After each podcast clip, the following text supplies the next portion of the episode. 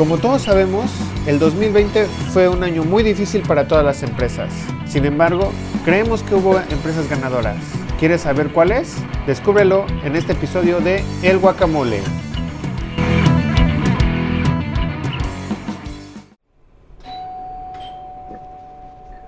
Hola chavos, ¿qué tal? Bienvenidos, ¿cómo están? Pásenle, pásenle. ¿Se les complicó llegar o, o qué onda? No, no, nada que ver. Yo solo le puse mi Google Maps y listo. ¿Y a ti, Ernesto, qué tal?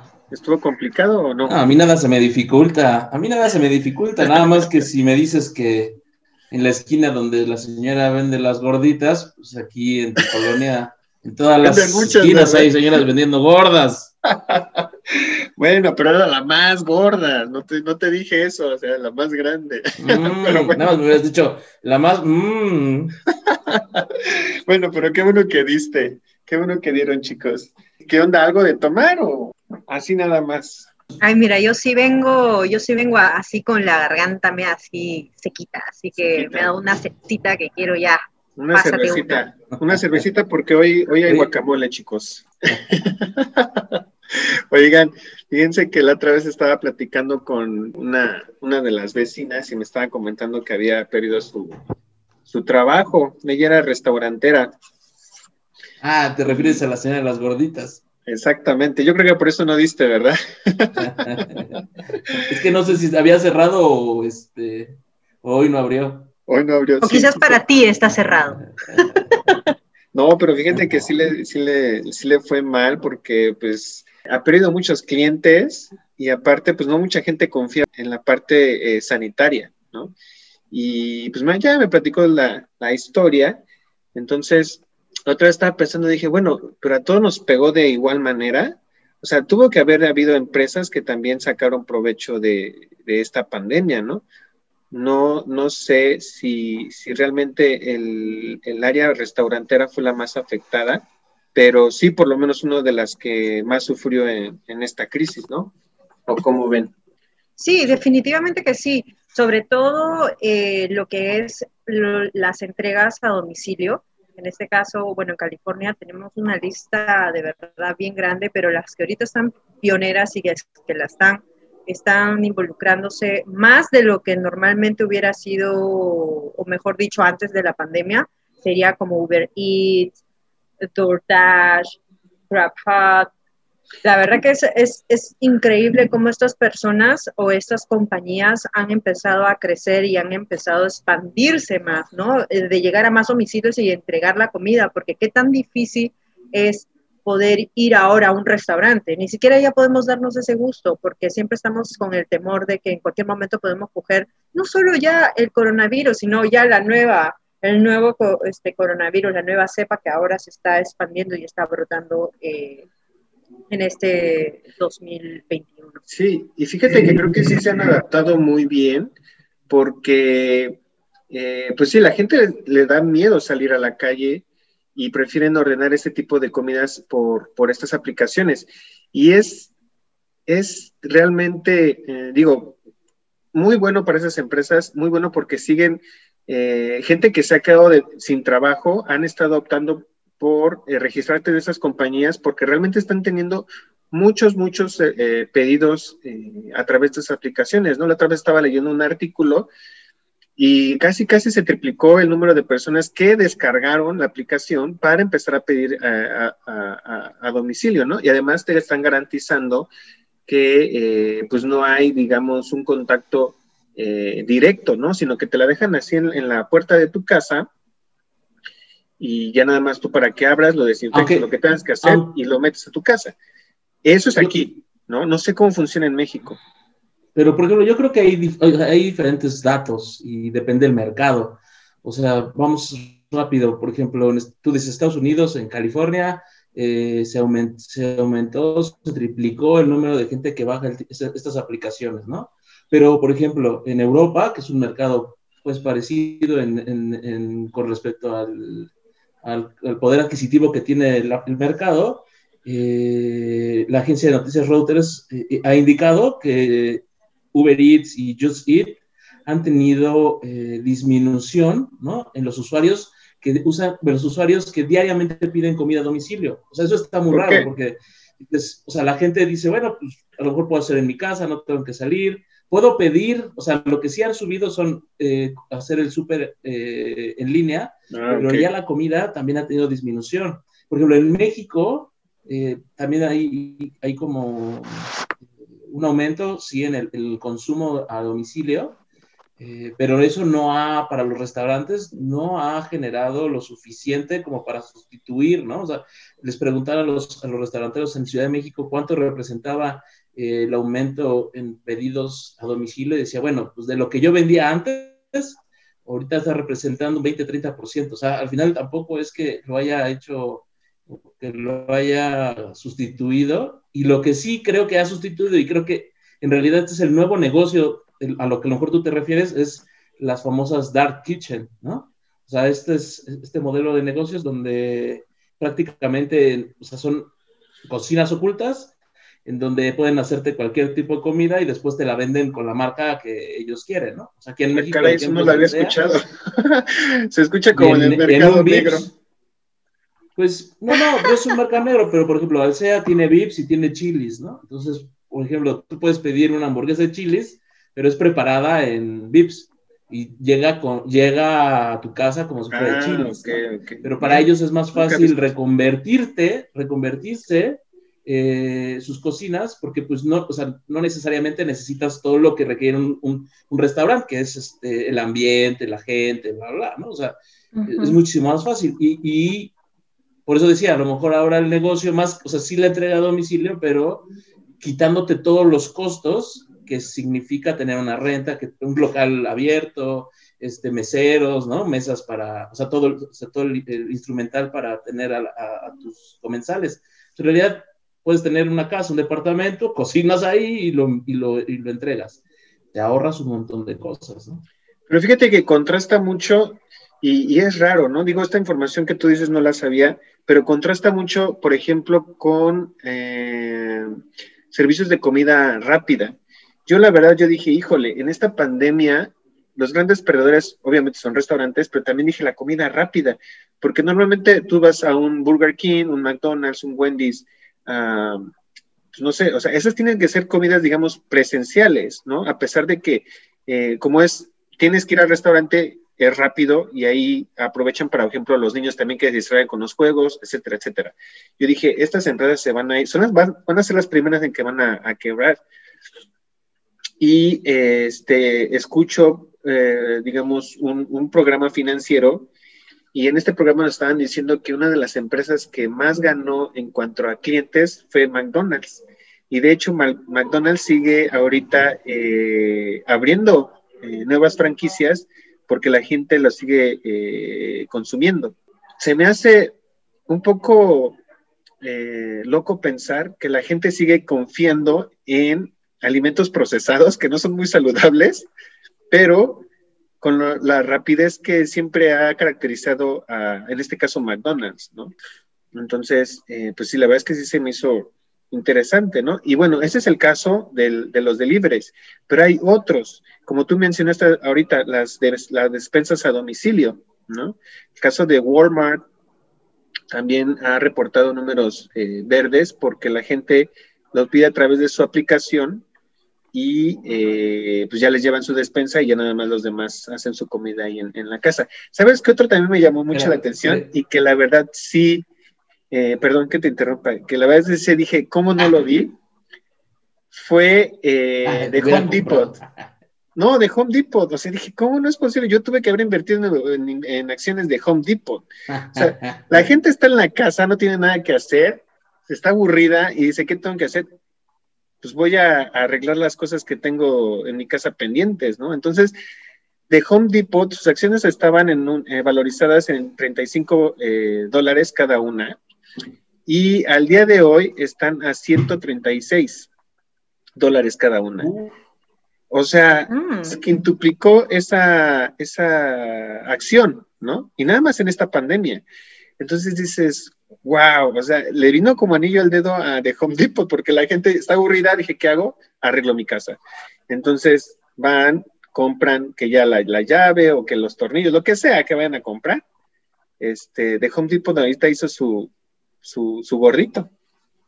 Sí, y justo lo que, o sea, bueno, por ejemplo, una, una, un quiz para Solange. ¿Cuál es de, de, este comercio online? ¿Cuál es la empresa que se llevó las palmas de todo, de todo el 2020? Ay, por favor, eso creo que hasta un niñito te lo puede responder eh, con dibujito y todo, con su, con, su, con todo y su, con todo y su, y su, logo de empresa. Obviamente que estamos hablando del monstruo de Amazon, que ha estado sobreviviendo y de, de, cierta manera luchando entre ciertas demandas que se le han estado dando por, el, por ciertos eh, por no cumplir protocolos, ya sea por diferente índole, ¿verdad? Pero un poquito retrocediendo a lo que estábamos hablando, chicos, y es que hay algo que, que sí hay que mencionarlo y hay que decirlo, y es que este, estas crisis, porque hemos entrado en una etapa de crisis, no solo económica, también eh, en la historia eh, de, de la humanidad, social, en realidad abarca todo. Es una crisis de los cuales no necesariamente se va a un punto, vamos a decir, a una perspectiva negativa, porque también las crisis traen cosas buenas, aunque es loco decirlo, pero más que cosas buenas trae oportunidades, o sea, trae cambios en las cuales van a ser algunos beneficiados y hay otros que no van a ser beneficiados, ¿verdad? Porque si nos damos cuenta, el sector económico va a estar dividido en tres, que es el primario, el secundario y bueno, el, el otro que le pertenece más al tema de los servicios, ¿verdad? Entonces, eh, siempre se ha visto que no todos van a ser impactados de, de, de, la misma manera, ¿no? Entonces es como que si para que los, para que todos estén muy mal, ya pues esto es, tiene una bomba atómica y adiós mundo y venga todas las cosas, ya siendo un poco extremista, ¿verdad? Pero el punto es de que eh, lo menciono y, y, le, doy bastante, le, le, doy bastante hincapié con el tema de que crisis no siempre va a ser algo negativo, siempre también va a ser el tema de cambios. Ahora, con el tema de restaurantes, Isaac, no te sorprendas, es el futuro. Es el futuro, sí. ¿por qué? Porque el ritmo de vida y sobre todo, especialmente en la ciudad, especialmente en la ciudad, nosotros estamos así, a la punta del reloj. Si, si nosotros ya estamos a las 12, nosotros ya tenemos que tener el, el, el, alimento transformado, preparado para ser consumido y seguir estando en nuestras actividades. Entonces, McDonald's, ¿en qué se caracteriza? ¿De qué se caracteriza? Este, caracteriza... este, se caracteriza se caracteriza de estandarizar sus procedimientos, el querer hacer, el, ellos, ellos de verdad la tienen muy clara cómo es que está yendo el proceso de, sus, eh, eh, de la transformación de sus alimentos, ¿verdad? Aparte que también los ingredientes, eh, el tipo de comida es más que todo de un diner, ¿no? O sea, es, la típica hamburguesa, tus papitas, ¿no? Algo súper super rápido, no como los restaurantes que ellos sí tienen que seguir todo un proceso un poquito más largo, con, con el tema de las cocciones más largas. Entonces ellos tienden a elaborar más y con el tema de atender a las personas, pero este no. O sea, tanto McDonald's y todas las personas y todas las compañías que le siguen a McDonald's eh, con ese tipo de comida, ellos lo que tienen que saber y tienen que tener muy claro cuál es el procedimiento para empezar a estar optimizando, optimizando, optimizando y está repartiendo, repartiendo, porque uno de los países creo que es el consumidor número uno es América, ¿verdad? Sobre todo acá en Los Ángeles, no me es tan sorprendente el que haya pasado eso porque se veía venir, o sea, eso es su futuro de ellos, creo que están cumpliendo con sus metas de largo plazo, ¿verdad? Y las estrategias que están utilizando están llegando porque ellos están convirtiendo el número uno en lo que es procesamiento de alimentos, y claro, ¿no? no yo sé que todos no van a estar eh, alabando a, a, a, la compañía, pero se nota el esfuerzo que se está haciendo, ¿no?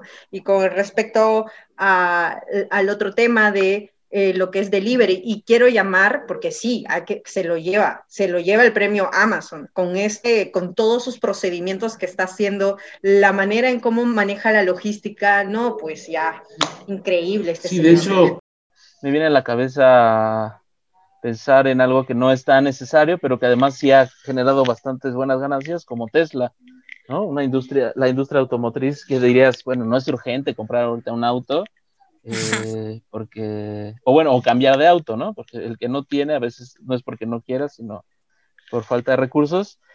Eh, pero pues dirías, bueno, un Tesla al final es un, es un, auto, sí ecológico, pero también de lujo.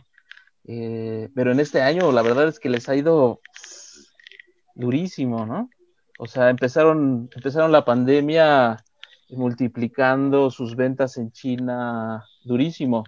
¿no? Estábamos hablando que prácticamente en China estuvo vendiendo más del 400, más de 400% de, su, de sus ventas del, del 2019. Entonces, pues prácticamente fue un, un, maravilloso crecimiento para empezar el año, aun cuando no sabíamos que el año iba a ser pésimo, ¿no? Pero no se quedó ahí, ¿no? O sea, eh, Elon Musk, que es el dueño de, Tesla o el, el, el, accionista mayoritario, antes de, o sea, eh, eh, empezando el año 2020, prometió por fabricar 500 mil Teslas en ese año. Y pues a lo mejor en un año normal se hubiera, hubiera sido una meta así grande para ellos, pero no imposible. Pero imagínate que de repente te empiezan a cerrar las fábricas. De hecho, yo recuerdo, no sé si acuerdan, que eh, los primeros, en marzo, abril, cerraron la fábrica de Tesla y Tesla se, se, pusieron muy, muy, o sea, hubo muchas tensiones con el gobierno porque decían cómo era posible que le cerraran si ellos habían invertido ya mucho en, en todos los protocolos de seguridad para no contagiarse, aunque han tenido muchísimos contagios igual que Amazon, ¿no?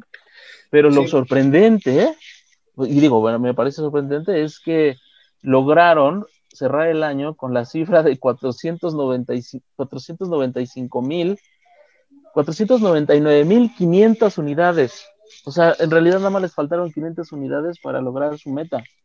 ¿Tú a qué crees que le debas este, este crecimiento cuando el gobierno les está cerrando, más bien está impidiendo que contrate a sus trabajadores o que los mantenga trabajando? ¿a qué le debes este, este crecimiento? Porque por ahí escuché que también eran como especulaciones, ¿no? O sea, la gente está invirtiendo en Tesla solamente porque creen que en 10 años o en 5 años va a agarrar el valor que hoy tiene, pero ah, muchas claro. empresas están diciendo que está sobre, sobrevalorada. ¿no? Por supuesto, o sea, el mercado, bueno, el mercado accionario es una cosa y el mercado de, de productos es otra, y bueno, va, va, va de la mano pero sí tienes razón en eso que estás diciendo. O sea, una cosa, eh, o sea, ahorita la gente consume y, e invierte en Tesla porque estamos hablando de tecnología, igual que cuando hablamos de Amazon, ¿no? No, solo está fancy ir a comprar ahí porque ya no hablas con nadie, ¿no? Sino porque estás en realidad en un, estás experimentando lo, lo, lo novedoso, estás experimentando eh, el futuro, ¿no? Lo que se va a tener que vivir eh, lo que la gente va a vivir en, lo cotidiano mañana, yo ya lo estoy viviendo hoy, ¿no? Eh, eso obviamente es más caro, eso obviamente es atractivo, pero la gente, eh, y, y, ligado a la pandemia, ¿no? O sea, lo que estamos tratando de, encontrarle un facilitando estos procesos, ¿no? Y entonces Tesla logra hacer, gracias a su tecnología y, a sus dinámicas de producción, eh, casi cumplir su meta en un año muy difícil y al mismo tiempo la gente eh, está dispuesta a invertir en comprarse un Tesla y además está dispuesta a invertir en la empresa y por, posicionando su, su, acción 700% más alto que como empezó el año. Oh, en este momento oh. dices, oye, ¿para qué quieres un carro nuevo si va a salir? Bueno, pues me compro un Tesla, es más, ¿no? Pero... Es lo más ridículo que he podido escuchar con el tema de automovilístico. Pero, pero, por ejemplo, ¿no? O sea, en la lista de Financial Times, ¿no? O sea, Tesla en autos es el cuarto, o sea, es el número cuatro en crecimiento, ¿no? Y estamos hablando de que son carros de, pues sí, de lujo, son carros eh, sostenibles, bueno, eh, que van hacia el, un movimiento sostenible, ¿no? En el mundo. Y creo que esta es una respuesta, ¿no? O sea, una, algo es como, quiero comprarme un carro y entonces, pues, compro Tesla, ¿no? Pero la otra es como decir, estamos dañando tanto al mundo que lo que necesitamos es pasar a consumir otro tipo de productos. Y, y a lo mejor los ricos del mundo dicen, pues pongamos el ejemplo y compremos más carros eléctricos, que a mí me impresionó, ¿no? Sí, y fíjate que eh, yo que ando en el, también en las, en las ondas del mercado financiero, me di cuenta que hay otra empresa que le está haciendo la competencia muy fuerte a, Tesla. ¿Y quién creen que podría ser? Mm, danos pistas. Son unos que, que, casi no abren los ojos. Dominan el mundo. Sí, que casi, casi ya están dominando el mundo. Los chinos, ellos ya también lanzaron su propio Tesla, ¿no? Y se llama eh, NIO. igual, en esta pandemia les fue eh, increíblemente bien. Este, y también está pasando algo muy curioso con, como con Tesla. Ellos todavía no sacan, digamos, oficialmente ningún, ningún vehículo todavía a producir y ya está evaluada la, la, empresa alrededor de 300 millones de, dólares, ¿no? Entonces es, ¿por qué? ¿Por qué pasa, pasa esto? Pero bueno, como dice Ernesto, una cosa es el mercado financiero y otra es la parte, digamos, eh, física real de las compañías. ¿no? no lo sé, yo creo que tengo otra perspectiva. Yo, yo, yo creo que está yendo por el tema también de que tú sabes, eh, por temas también de línea de productos, por lanzamiento de marketing, ¿verdad? Entonces ah, salen tantas líneas, tantos modelos de carro, que de los cuales ahora se están haciendo un poquito más accesible a lo que no estaba. ¿Verdad? Porque hay, así como le sigue Tesla, también está este BMW, también está lo que es Mercedes-Benz. Entonces, de, de, cierta manera, tenía, ya, ya, ya tiene, este, así cuando uno compra, él tiene el wish list, ¿no? Uno pone, dice, oye, mira, ¿sabes qué? de aquí a un año, no, yo tengo que comprar este carro por esto, por esto, por estos motivos, por me encanta el color, ya sea por, el, por, la intención que tenga, como tú dices, por no contaminación o por el color o porque sabías que no podías pagar ese carro y tenías que esperar para pagarlo, pero ahora que la pandemia empezó, como tú acabas de decir, eh, el hecho de estar en casa, ya eh, eh, cocinar en casa, eh, ya no estás gastando en tantas cosas, aunque creo que sí ha aumentado el consumo, pero aún así, los precios y la accesibilidad para poder tener el auto está mucho más abierto. El que, tiene trabajo. estaba soñando O sea, el que tiene trabajo, el que no tiene ningún problema en esta pandemia, ¿no? O sea, por eso digo que es algo algo raro, sí, sí tiene que ver con la planeación y con es, este es raro. me quiero subir a... Perdón, es raro pero también ponte a pensar por lo mismo. Lo mismo, regresamos otra vez al, de las casas, ¿no? Luego estás en la casa y dijo muy bien esta Solange, estás invadida de tanta publicidad que dices, no tengo nada que hacer, ¿no? Entonces, volvemos a lo mismo, volvemos a lo mismo. Y no, bueno, quiero pensar que obviamente estas personas pues tienen el capital y tienen el dinero para poder hacerlo, pero imagínate tú que tienes el capital para hacerlo, pero no puedes salir a comprar un coche, ¿no? ¿Qué haces? Por lo menos, por ejemplo, volvemos aquí al estado, a Estados Unidos, ¿no? Aquí hay cinco compañías que ya te venden online los coches. Está, este, uno, el más, el más conocido se llama Carvana. Carvana lo que hace es venderte un coche en línea, ¿no? También lo hace Tesla. Te, lo, te, te pone la, la, la gama que ellos tienen disponibles, tú escoges cuál quieres y te lo llevan a tu casa sin ningún problema todavía hasta te dan garantía, etcétera, etcétera. Bueno, es un proceso que también mucha gente se, evita ir a las agencias porque aparte tienes que lidiar con un, con un dealer, ¿no? Y es desgastante porque pues es negociar y es estar ahí peleándote para que te den un buen precio, etcétera. Entonces, es mucho más fácil comprarlo a través de, de la aplicación y creo que también a esa parte le atribuyo de que, bueno, gente que tiene dinero y que no tiene nada que hacer, y que bueno, pues un coche, a lo mejor ahorita es la oportunidad para comprarme algo, ¿no? Porque bueno, aparte, hay incentivos aquí en Estados Unidos que también es otra cosa que este, ya después les voy a platicar, pero, pero bueno, la, atribuyo a, esa parte, además de, que, ahorita que están hablando de Amazon, otra, otra fuente de oportunidad que él vio es eh, farmacias. Y de hecho ya también ya lanzó eh, su nueva propuesta para eh, abrir una farmacia Amazon, ¿no? Entonces dices, estos cuates van con todo, o sea, no quieren dejar un, espacio para sus competencias, ¿no? Ya tiene eh, eh, centros, no sé, ¿cómo se llaman? Supermercados, la parte de, venta en línea, ya van a tener farmacias, tienen autos, o sea, estos cuates de verdad están ya así analizamos el futuro. Y quien está ganando, como decíamos, es quien, o sea, hay dos formas, ¿no? O sea, la tecnología te, pone en un, lugar de privilegio y para poder competir. Obviamente ese lugar no es de gratis, obviamente tuviste que invertir antes, verlo, o sea, ver venir para ver por dónde va a venir el, negocio, ¿no? Pero pues un poco es, ya lo tuiteaba en algún momento, ¿no? Eh, hay unas empresas que están ganando y parecería que estaban listas para, para lo que venía. En realidad apenas estaban eh, preparando para sus siguientes 5 o 10 años, porque en ese tiempo se planeaba que la economía pasara a ser eh, todo entrega a domicilio y todo compra en línea, ¿no?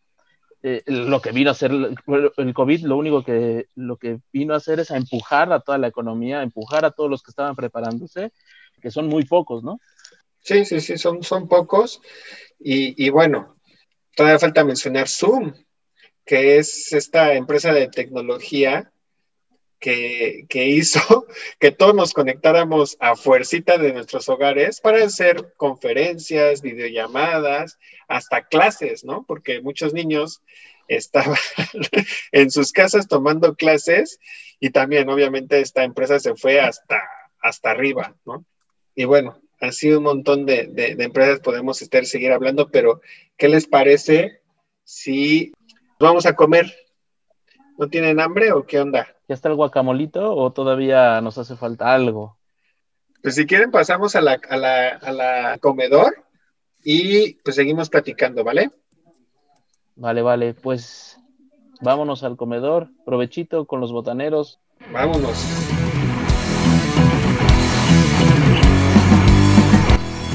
Síganos en nuestras redes sociales de Instagram y Facebook como El Guacamole con P al final y déjenos todos sus comentarios.